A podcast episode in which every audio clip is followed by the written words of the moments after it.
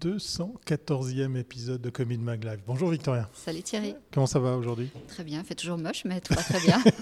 c'est une constance et, ça fait un peu, un peu bizarre de savoir que nos amis anglais, eux, ils ont du soleil, ils sont sur les terrasses, ils boivent des coups et nous, on est sous la pluie et sous la neige. Mais bon, en même temps, comme ça, on est, on est avec vous pour euh, échanger le temps d'un Commit Mag Live au chaud à côté de la machine à café et puis euh, la tasse bien, bien collée contre les mains pour se tenir euh, au chaud. Exact. Ah, quel, oui, quel drôle d'été. L'hiver ne part jamais, c'est pas grave. Allez, on va vite rejoindre notre invité qui euh, bah, peut-être lui aussi est au chaud avec cette météo. C'est parti avec le générique qui va avec.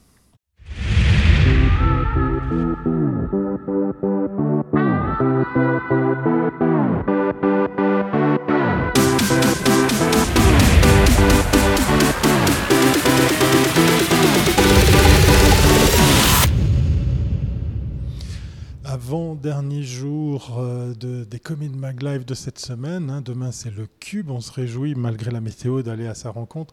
On a déjà vu passer des photos. Ça a l'air bien, bien sympa. On vous en dit pas plus. Comme ça, vous êtes obligé d'être. très électrique, on va dire. Très électrique. Vous serez obligé d'être au rendez-vous demain pour, euh, pour en savoir plus. Alors, aujourd'hui, qui recevons-nous euh, dans ce 214e épisode de Commit Mag Live, Victoria? Alors, rien ne résume mieux le parcours professionnel de Clément Charles que le titre de sa thèse Changer vite, souvent ou disparaître. Hmm. Cet éditeur cross-platform a acheté des journaux locaux, gère des chaînes câblées et a développé une agence de contenu. L'ambition est grande et les défis énormes tant le modèle d'affaires des médias est fragile, mais la passion reste intacte. Bonjour Clément. Bienvenue à bord. Bonjour, merci de me recevoir. Alors cher Clément, on va passer à la première capsule.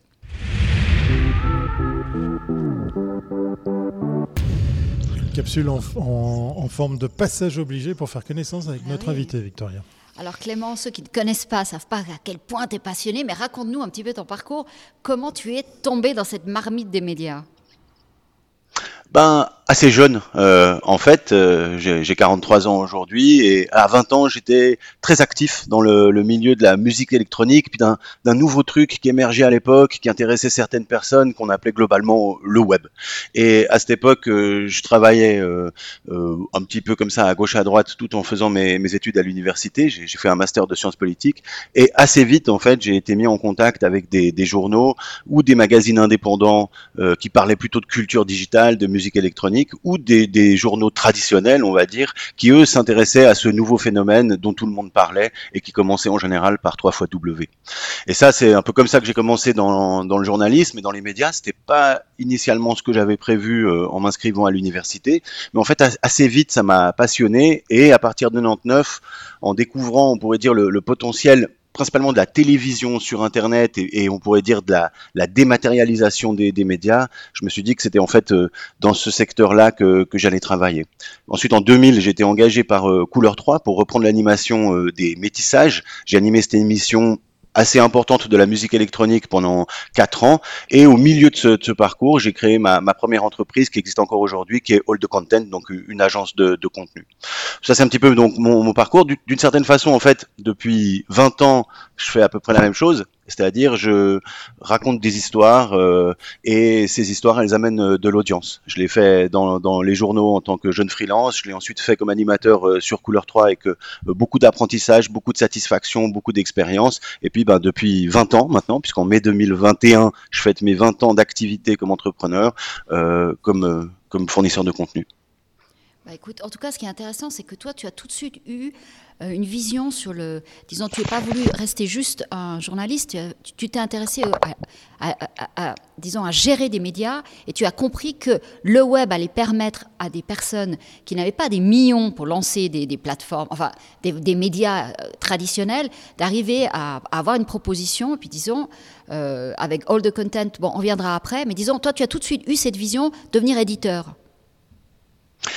Bah, pas, exactement. C'est-à-dire qu'en fait, pour être totalement euh, exact, et puis euh, Thierry me, me corrigera pas, dans, dans ma, ma, première première expérience euh, en tant que, que, jeune journaliste, on était aussi avec la rédac dans le projet de, de, de racheter un, un, magazine, et c'est à cette époque-là que j'ai rencontré Thierry. Et effectivement, c'est quelque chose qui m'intéressait déjà. Ceci dit, pour être totalement franc, mes premières expériences pendant mes deux ans de, de freelance et, et, mon début sur Couleur 3 m'ont aussi convaincu que ce qui m'intéressait j'ai un peu changé d'avis depuis, c'était la production du contenu, c'est-à-dire les méthodes, les logiques, on pourrait dire, de production et de distribution euh, du contenu, plus que d'être moi-même le média.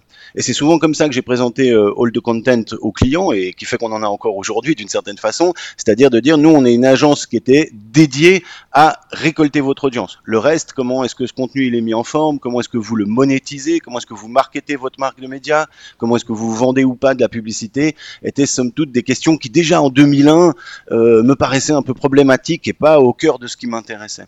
Donc nous, je dirais que les spécificités de Hold the Content qu'on retrouve aujourd'hui dans diverses activités que j'ai, c'était plutôt l'idée d'être multimédia, dans une période où en fait tout le monde était ultra monomédia. Moi, je travaillais à la radio et je filmais des interviews euh, et ça n'intéressait absolument personne d'utiliser ces, ces, vidéos ou le texte de, de, ceci. Mhm. Voilà. et, la deuxième idée, c'était d'être cross-platform, c'est-à-dire que à l'époque. Alors attends, on arrive sur le cross-platform avec la deuxième capsule, comme ça, tu pourrais expliquer exactement ce que tu fais aujourd'hui. Lançons cette deuxième capsule.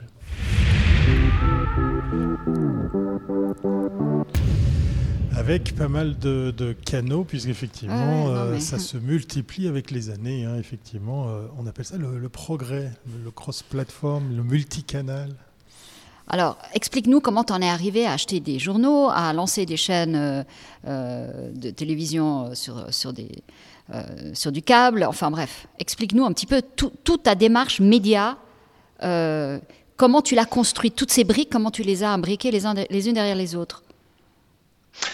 Bah, merci de, poser la question. Et, c'est vrai que ce que je fais aujourd'hui avec Verticalizer comme éditeur euh, cross-média, cross-platform, est vraiment l'aboutissement de, ces 20 ans euh, de d'essais, de succès et d'erreurs, hein, à peu près en quantité équivalente, euh, que, j'ai eu ces, ces 20 dernières années.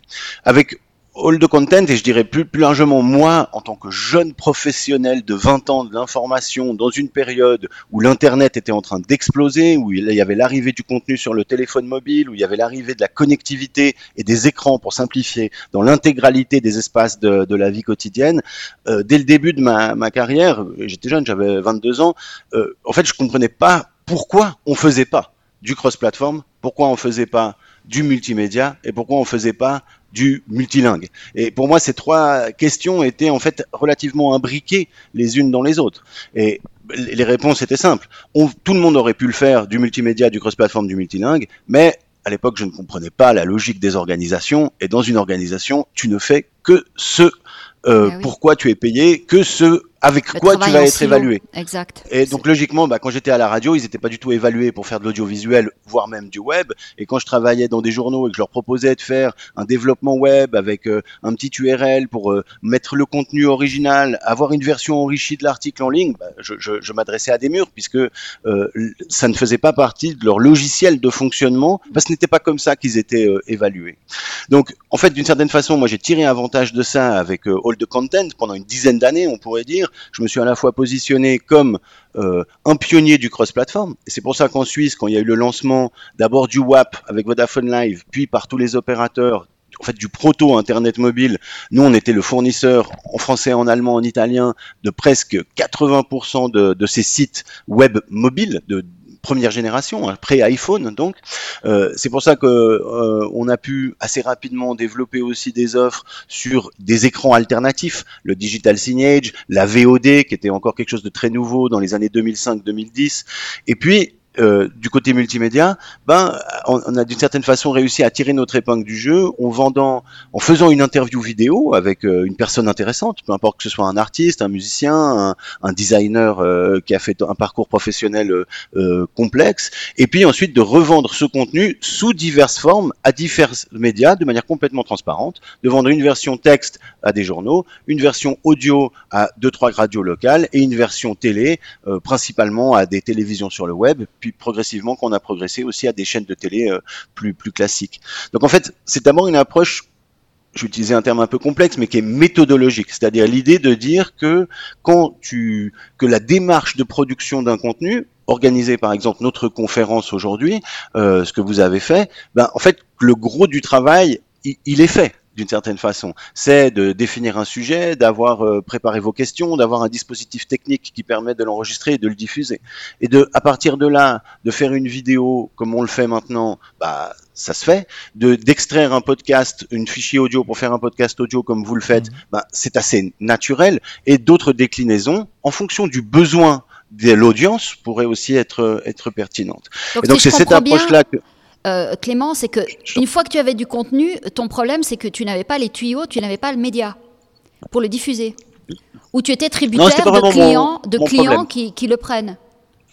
Non, c'était pas vraiment mon problème, je dirais, parce que franchement, pour être franc, dans j'ai eu un peu trois périodes hein, avec euh, l'entreprise, et aujourd'hui je démarre la, la, quatrième avec All the Content. Donc All the Content, on a eu une première période que je qualifierais start-up pionnier du digital, c'est-à-dire euh, euh, on était dans un monde où du fait qu'il y avait eu le crash de l'internet en 2001, bah, tous les vieux de la vieille, ils pensaient que grosso modo c'était plié, que le digital c'était une mode qui avait duré de 97 jusqu'à 2001, et puis que le business des années 80, on va dire, où l'argent tombait du ciel dans les médias, bah, en fait que c'était la météo qui était prévue pour tout le reste du siècle. Ce n'est pas le cas. Euh, donc là, pendant cette période, que d'erreurs ont été commises, mais que d'erreurs, c'est hallucinant. Bah, hallucinant. C'est la vie, on est toujours plus intelligent à posteriori. Non, non, non, mais, non, mais je veux dire, toute notre industrie, c'est complètement planté, quoi. Personne n'a rien compris, quoi. C'est fou, quoi. Bah, c'est une hein. espèce de, ouais, assez cher, mais c'est un peu un cercle que tu retrouves dans toutes les industries multipoints, c'est-à-dire un peu un cercle de validation fausse c'est-à-dire mm. des directeurs qui font des choix stratégiques complètement faux, euh, des rédacs qui trouvent ça super parce qu'en fait ne rien ne change, des publicitaires qui sont contents parce que au lieu de se poser des questions, ben, ils font comme l'année d'avant, et puis tu as une espèce de, chaîne de validation du conservatisme qui fait que ben les erreurs d'hier euh, sont celles d'aujourd'hui et ne seront pas celles de demain parce que les entreprises euh, suscitées ont disparu. Et mais donc, on a eu cette première période, si tu veux, où on était une petite boîte, on était sympa, on était jeune, on faisait plein de trucs innovants, c'était super, on va dire. On a eu une deuxième période où, là, on a eu, euh, on était un peu dans la, reprise de l'internet post-crise financière 2008-2015, où là, on a eu pas mal de sollicitations de d'autres groupes, de, de, groupes de médias plus gros, d'entreprises de taille, on va dire, un peu similaire de, ce qu'on était nous, 10-15 personnes, euh, pour euh, changer les structures du, du, capital. Et moi, je pourrais dire que j'ai passé 4, 5, 6 ans à essayer de proposer des, des projets de financement en, en, modifiant un petit peu ce qu'on savait faire avec All the Content pour essayer bah, en fait de, de passer à l'étage supérieur pendant 5-7 ans, on était petit, puis c'était sympa. Euh, on a passé 5 ou 8 ans à être moyen, et c'était assez difficile. On était dans ce qu'on appelle souvent dans les PME la crise de croissance. Nous, on l'a vraiment vécu. C'était difficile de, de, de, devenir plus gros avec nos moyens existants. Puis en même temps, c'était difficile de trouver des moyens, parce que la plupart de ceux qui voulaient nous financer, ils voulaient nous financer pour faire autre chose que ce qui nous permettait de financer les 15 ou 20 personnes qu'on employait.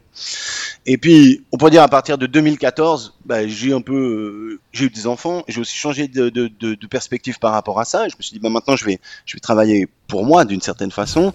Et à partir de ce moment-là, on s'est positionné plus comme ce qu'on fait maintenant, c'est-à-dire un petit peu, en anglais, tu dirais content boutique. C'est-à-dire, on est une boîte assez conséquente, on a beaucoup de compétences, on peut faire beaucoup de choses, mais euh, ben on a renoncé, je dirais, à l'idée d'avoir un bureau à Dubaï comme on a eu, un bureau à Londres, tout ça, ça c'est toute la partie prestige et développement, on pourrait dire, est, complètement terminé. Notre objectif, c'est de servir des clients en Suisse, en France, un peu en Allemagne.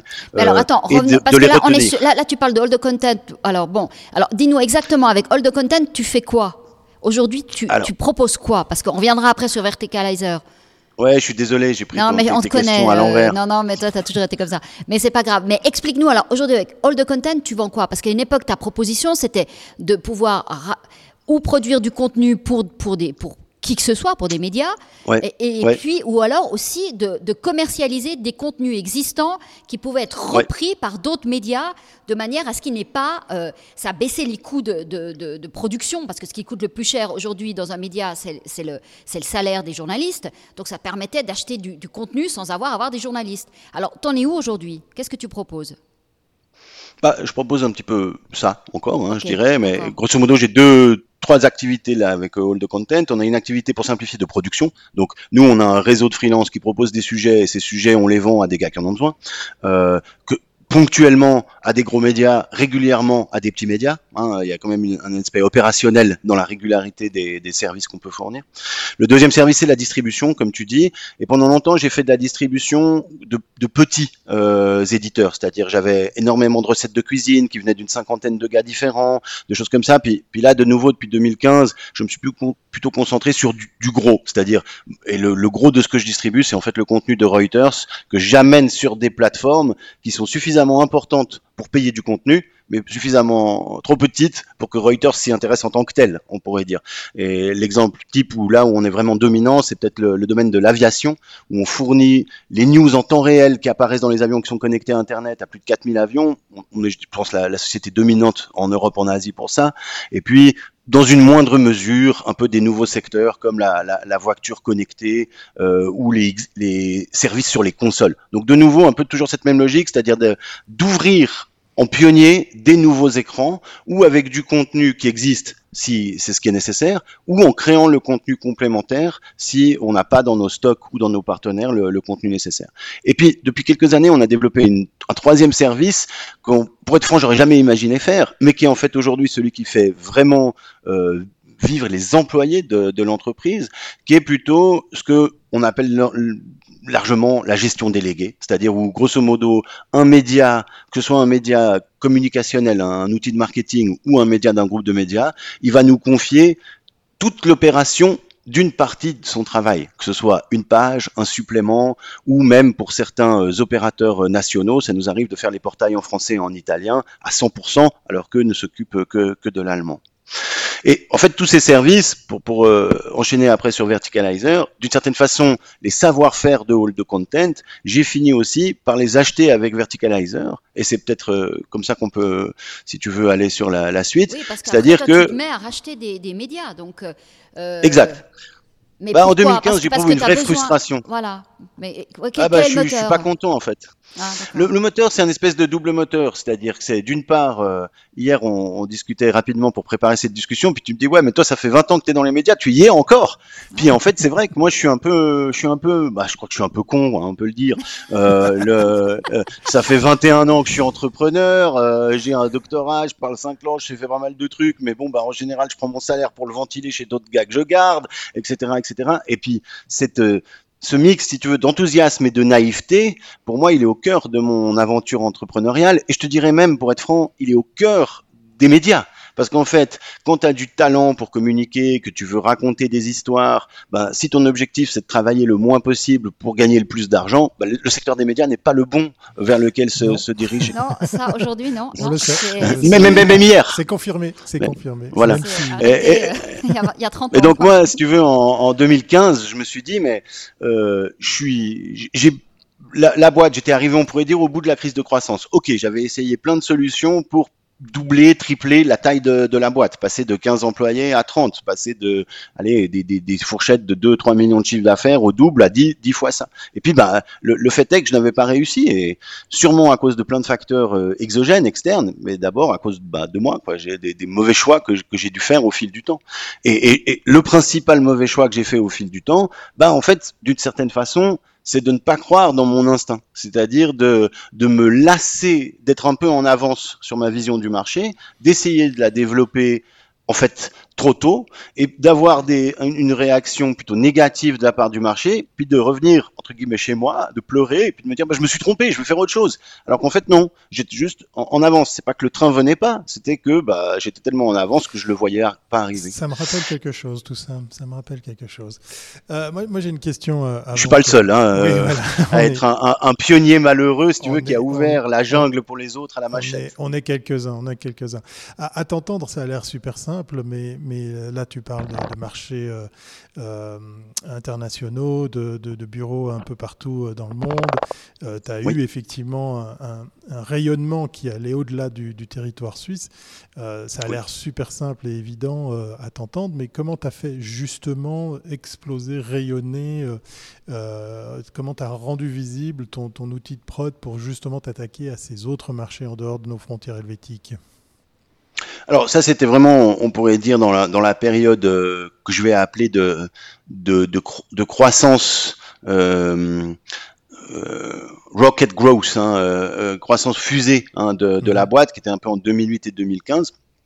Là, je pense que simplement, on est, on est vraiment tombé juste en termes d'offres de, marché. C'est-à-dire d'un côté, euh, du fait que Swisscom, ils nous avaient sélectionné en 2003 pour être leur partenaire pour Vodafone Live. Je ne sais pas si vous vous rappelez bien de ça. C'est un peu difficile d'imaginer ça aujourd'hui, mais c'était un peu l'équivalent du Minitel par rapport à l'Internet, mais aussi avec ce type de révolution qu'a créé le Minitel dans les années 80. C'est-à-dire tout d'un coup, on pouvait acheter un billet de train euh, ou télécharger une, vidéo de news ou érotique, on pourrait dire, avec son téléphone. Et ça, c'était quand même le monde d'aujourd'hui qui se dessinait euh, déjà hier. Et en fait, nous, on a eu la chance d'être, on va dire, porte, ce qu'on appelle porté dans des programmes. C'est-à-dire que là, on était dans le truc Vodafone Live ici en Suisse, puis ce qu'on faisait marchait bien. Swisscom, ils étaient très contents, mais ça marchait bien aussi au niveau de, de l'audience. Et donc, en fait, assez rapidement, on a été pris dans le programme Vodafone Live Monde. C'est-à-dire que quand Vodafone, ils ouvraient un nouveau truc Vodafone Live, eh ben, ils proposaient nos services de contenu euh, en standard.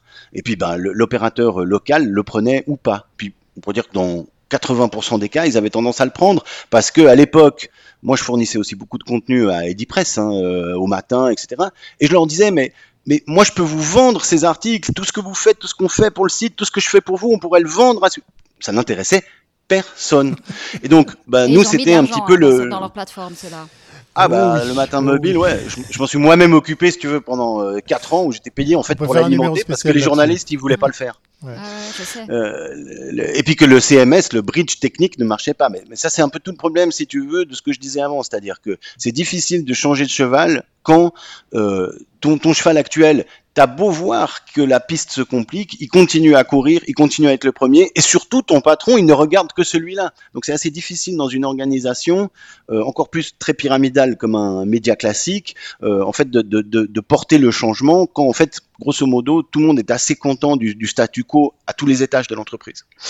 Et, et, donc tout ça pour que, conclure, c'est grosso modo comme ça, si tu veux, qu'on a facilement rayonné. C'est-à-dire que on avait des moyens assez petits de, de marketing, et puis on était en fait porté par des partenariats plus gros. On avait un partenariat comme ça avec Nokia pour tous les téléphones qui diffusaient automatiquement des vidéos, ceux qui se pliaient en caméra. Ben, quand tu ouvrais le téléphone de la boîte, il y avait une cinquantaine de vidéos dedans, c'était nous qui les fournissions. Et tout ça, c'était des trucs où le, notre approche, d'une certaine façon, que je qualifierais de B2B2C, c'est-à-dire que nos clients, c'était des entreprises, mais ce qu'on faisait n'avait de sens que si ça marchait auprès des clients finaux, ben, elle était en fait assez bonne par rapport à notre dimension. C'est-à-dire qu'elle nous a permis de nous développer assez fortement, sans pour autant, ben, quand on avait un bureau à Dubaï, ben, c'était simplement qu'on avait une adresse à Dubaï. Moi, j'y allais de temps en temps, puis de, euh, dans les pics d'activité, on avait trois, quatre gars sur place qui géraient les demandes des, des clients, mais de manière très très simple. On euh, n'a jamais eu euh, ce qu'on avait en Suisse, on va dire, pour simplifier, euh, dans d'autres territoires. Mais alors comment tu expliques que tu étais déjà dans la place avec, avec, euh, avec ces, ces, opérateurs mobiles, mais la technologie, elle va évoluer très vite et euh, ça va permettre de, à, plusieurs personnes, enfin je veux dire à, plusieurs acteurs d'entrer beaucoup plus facilement sur, sur ce terrain-là. Et comment ça se fait qu'à ce moment-là, toi, tu perds un peu la main et tu te fais devancer. Parce que là, tu étais déjà dans la place, tu avais déjà du contenu, mm. tu avais déjà une approche de marketing content. Donc tu avais déjà cette approche qui aujourd'hui est euh, généralisée. Quand on voit les médias, le trois quarts, c'est ce qu'ils vendent. Euh, comment ça se fait que tout d'un coup, tu n'es plus dans le jeu? Bah, un, mix de ce que je des deux trucs que j'ai dit avant, c'est-à-dire euh, d'une part, euh, et, ça je pense c'est vraiment mon, mon, erreur, et aujourd'hui j'essaye de, de m'améliorer de ce point de vue-là, c'est-à-dire que moi ce qui m'a toujours excité, et ce qui a fait que je me suis lancé dans, dans cette carrière-là, au lieu de faire euh, hautes études internationales, c'est pourquoi je m'étais inscrit à l'Uni, et devenir diplomate, et mon idée c'était de, entre guillemets, pas faire grand-chose, quoi, faire des cocktails, puis être bien payé pour, au nom de la Confédération. tous les bah diplomates qui nous regardent. Bien, bien sûr, si s'ils ont le temps de poser leur verre.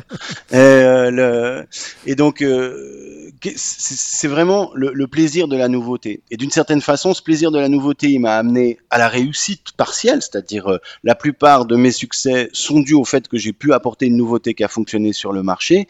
Et puis, la plupart de mes redépart ou de redémarrage ou de, des situations où ben euh, j'ai dans, je suis dans une situation qui fonctionne et je bouge pour aller dans une autre qui fonctionne moins, je me mets en danger, ben c'est aussi dû à ça. C'est-à-dire qu'en fait cette nouveauté, elle est aussi un peu lassante. C'est-à-dire si tu prends l'exemple de ce qui marche aujourd'hui, euh, la SVOD, hein, pour simplifier, Disney+, Netflix, tous ces systèmes euh, RTS Play, donc en fait où tu packages des, des, des, librairies de contenu et puis tu structures un abonnement fixe autour de la librairie de contenu, mais moi c'est des trucs auxquels j'ai arrêté de m'y intéresser en 2013, en 2014, parce que ça faisait déjà cinq ans qu'on le faisait, que ça marchait plus ou moins bien, et que le le thrill de la nouveauté avait pour moi disparu. Et ça, c'est une erreur. Ça, c'est une erreur non pas de théoricien, c'est ce que je suis aussi, je suis aussi un théoricien des médias, mais c'est une erreur d'entrepreneur. C'est une fois que tu construis quelque chose et que ça marche, ben, ça a beau être un peu moins excitant, ben, c'est à ce moment-là que tu récoltes les pommes. Alors que moi, j'avais tendance à aller creuser un nouveau trou et planter un nouvel arbre, d'une certaine Alors, façon.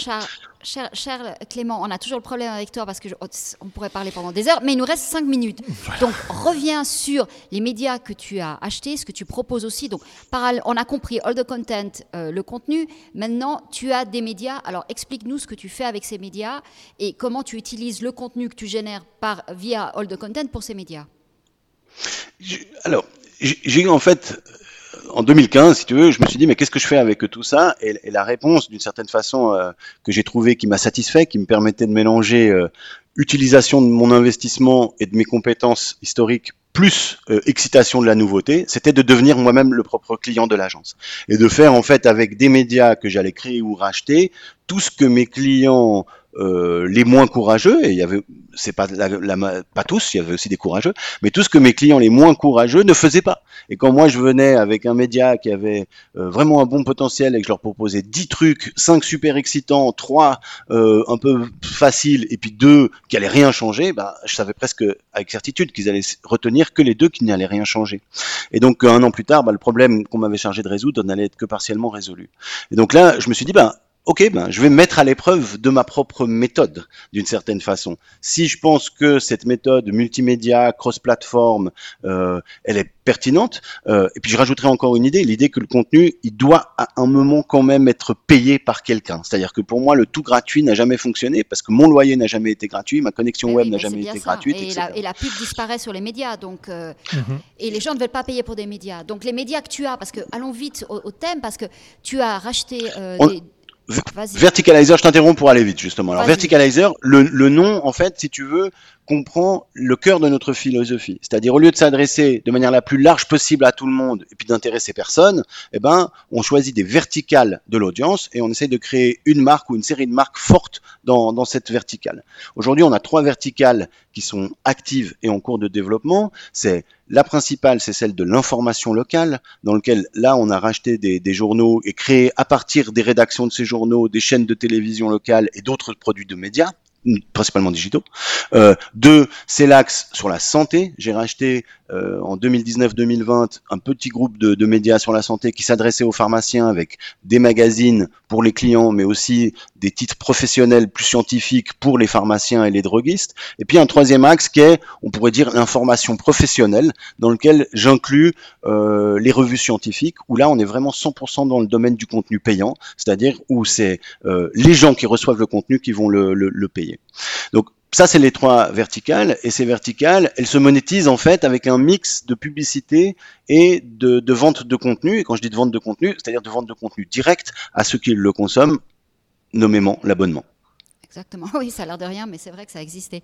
Euh, donc, pour revenir, euh, quel est le modèle, à ton avis, qui, réussira? Parce qu'on est un peu à la croisée des chemins, parce que euh, on voit bien que les gens ont compris qu'ils peuvent avoir de la formation gratuitement, et en même temps, les annonceurs ne veulent plus payer les tarifs publicitaires, ils n'ont plus besoin de payer les tarifs publicitaires qu'ils ont payés jusqu'à maintenant. Donc, où est-ce qu'on est qu'on va? Parce que c'est des petits, toi tu es parti sur des petits médias très locaux, euh, donc il y a encore un attachement à ces marques.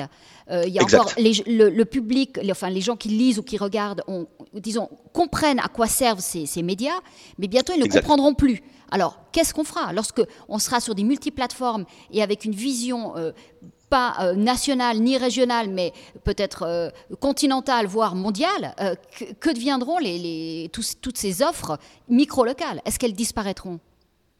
Je pense que les offres micro-locales, c'est celles qui sont en fait les moins menacées pour la raison exacte que, que tu as décrite, c'est-à-dire en fait le fait que le calcul du prix, si je peux m'exprimer ainsi, ne prend pas uniquement des facteurs économiques de est-ce que je pourrais accéder à ce contenu pour moins cher ailleurs, mais aussi des facteurs de euh, d'affection, d'attachement à une région, de, de fierté d'une certaine façon, d'apprendre ce qui se passe euh, localement dans, dans, sa région. Euh, ça, je pense que c'est là où c'est le moins menacé. D'une manière générale, si je devais me projeter à 10 ans, je te dirais que dans 10 ans, il n'y aura que deux types d'émetteurs de médias, d'une certaine façon. Il y aura des talents, c'est-à-dire des individus, des marques, mais où la marque, ce sera une personne. Et tout ce développement de Substack, des services de newsletter autour de Facebook aujourd'hui, de newsletter payantes, va exactement dans ce sens. Les gars, ils quittent le New York Times pour lancer leur propre newsletter à 3 dollars par mois. Et puis de l'autre côté, bah, tu auras des agrégateurs, je dirais, euh, que ce soit des agrégateurs euh, de type euh, Swisscom, Orange, etc., qui agrègent du contenu qu'ils font pas, ou des agrégateurs du type Netflix, c'est-à-dire qui combinent du contenu qu'ils font et qu'ils essayent de, de mettre en avant pour payer moins de droits d'une certaine façon, de manière complètement légitime, et puis un, catalogue assez riche du contenu qui existe bah, pour te convaincre de n'être que chez eux. Et donc le rôle du média en tant qu'intermédiaire entre le talent qui sait raconter une histoire et la personne qui est prêt à payer par son attention ou par son abonnement euh, cette, euh, cette euh, histoire me paraît, disons, à moyen terme relativement menacé, le rôle de l'intermédiaire. Mais l'information en tant que telle et la nécessité de considérer qu'une information de qualité, qu'une histoire elle a un prix, ça me paraît en fait, euh, je pense que ce sera moins un problème en 2030 qu'aujourd'hui. Là, je pense qu'on est un peu au fond du trou euh, de, euh, de cette période du contenu gratuit et du coût de cette gratuité. Mais on reviendra donc sur la personne qui produit le, contenu. Elle sera clé. Chaque personne deviendra un média. Et on le voit déjà en fait aujourd'hui. Oui, on est déjà, mais comment faire en sorte de devenir ce média euh, plutôt qu'un autre? Parce que là, on est tous. Avant, on avait des marques de médias qui étaient en compétition. Là, maintenant, on est tous en compétition les uns avec les autres. Comment faire pour sortir du lot? Ah bah ça, c'est, je pense que ce sera l'objet d'un autre commune voilà, J'allais le dire, euh, j'allais le dire. on est, on est, on est euh, suspendu à tes lèvres. Ce, live était très, très, très passionnant et passionné. On sera obligé de le, traiter euh, en, seconde, en seconde mi-temps. Voilà. Merci beaucoup, Clément Charles. Donc, euh, effectivement. Merci à vous. Merci de votre accueil. C'était sympa. Qui, nous, accueille aujourd'hui, jeudi, de façon très, très passionnée. On, vous rappelle, allthecontent.com, Verticalizer. allez faire un tour sur, sur Internet pour, pour trouver tout ceci. Et Clément, ben oui, l'invitation euh, va être euh, reconduite, on va dire, hein, parce qu'effectivement le Super, thème. je reste à disposition. Voilà, le thème mérite d'être d'être traité à nouveau. On va te souhaiter une bonne fin de semaine et puis, comme à l'accoutumée, te, te, te dire à bientôt si c'est pas avant. Salut Clément. Bye bye. Ciao. Émission très très dense, très passionnante aussi, hein, Victoria. là, on a, on, a on a, des gens, on, a, affaire à quelqu'un qui a du fait terrain, du terrain, il a fait les choses et qui accepte de dire qu'il s'est trompé. Voilà. Et puis nous, ça nous parle parce qu'effectivement, euh, bah, les communes Maglav, c'est aussi l'occasion de rencontrer des gens qui n'ont pas la langue de bois. De temps en temps, ça fait du bien. Alors demain, on se retrouve 12h30 pour de nouveau 30 minutes et quelques pour le dernier live de la semaine. On vous annonce déjà que lundi prochain, il n'y aura pas de live. Hein. Vous savez, il y a ce qu'on appelle les jours fériés. Mais demain, c'est le retour du cube. Demain, vendredi, 12h30. Restez connectés, partagez, likez, abonnez-vous. Ça nous ferait plaisir. Portez-vous bien. À bientôt. Bye.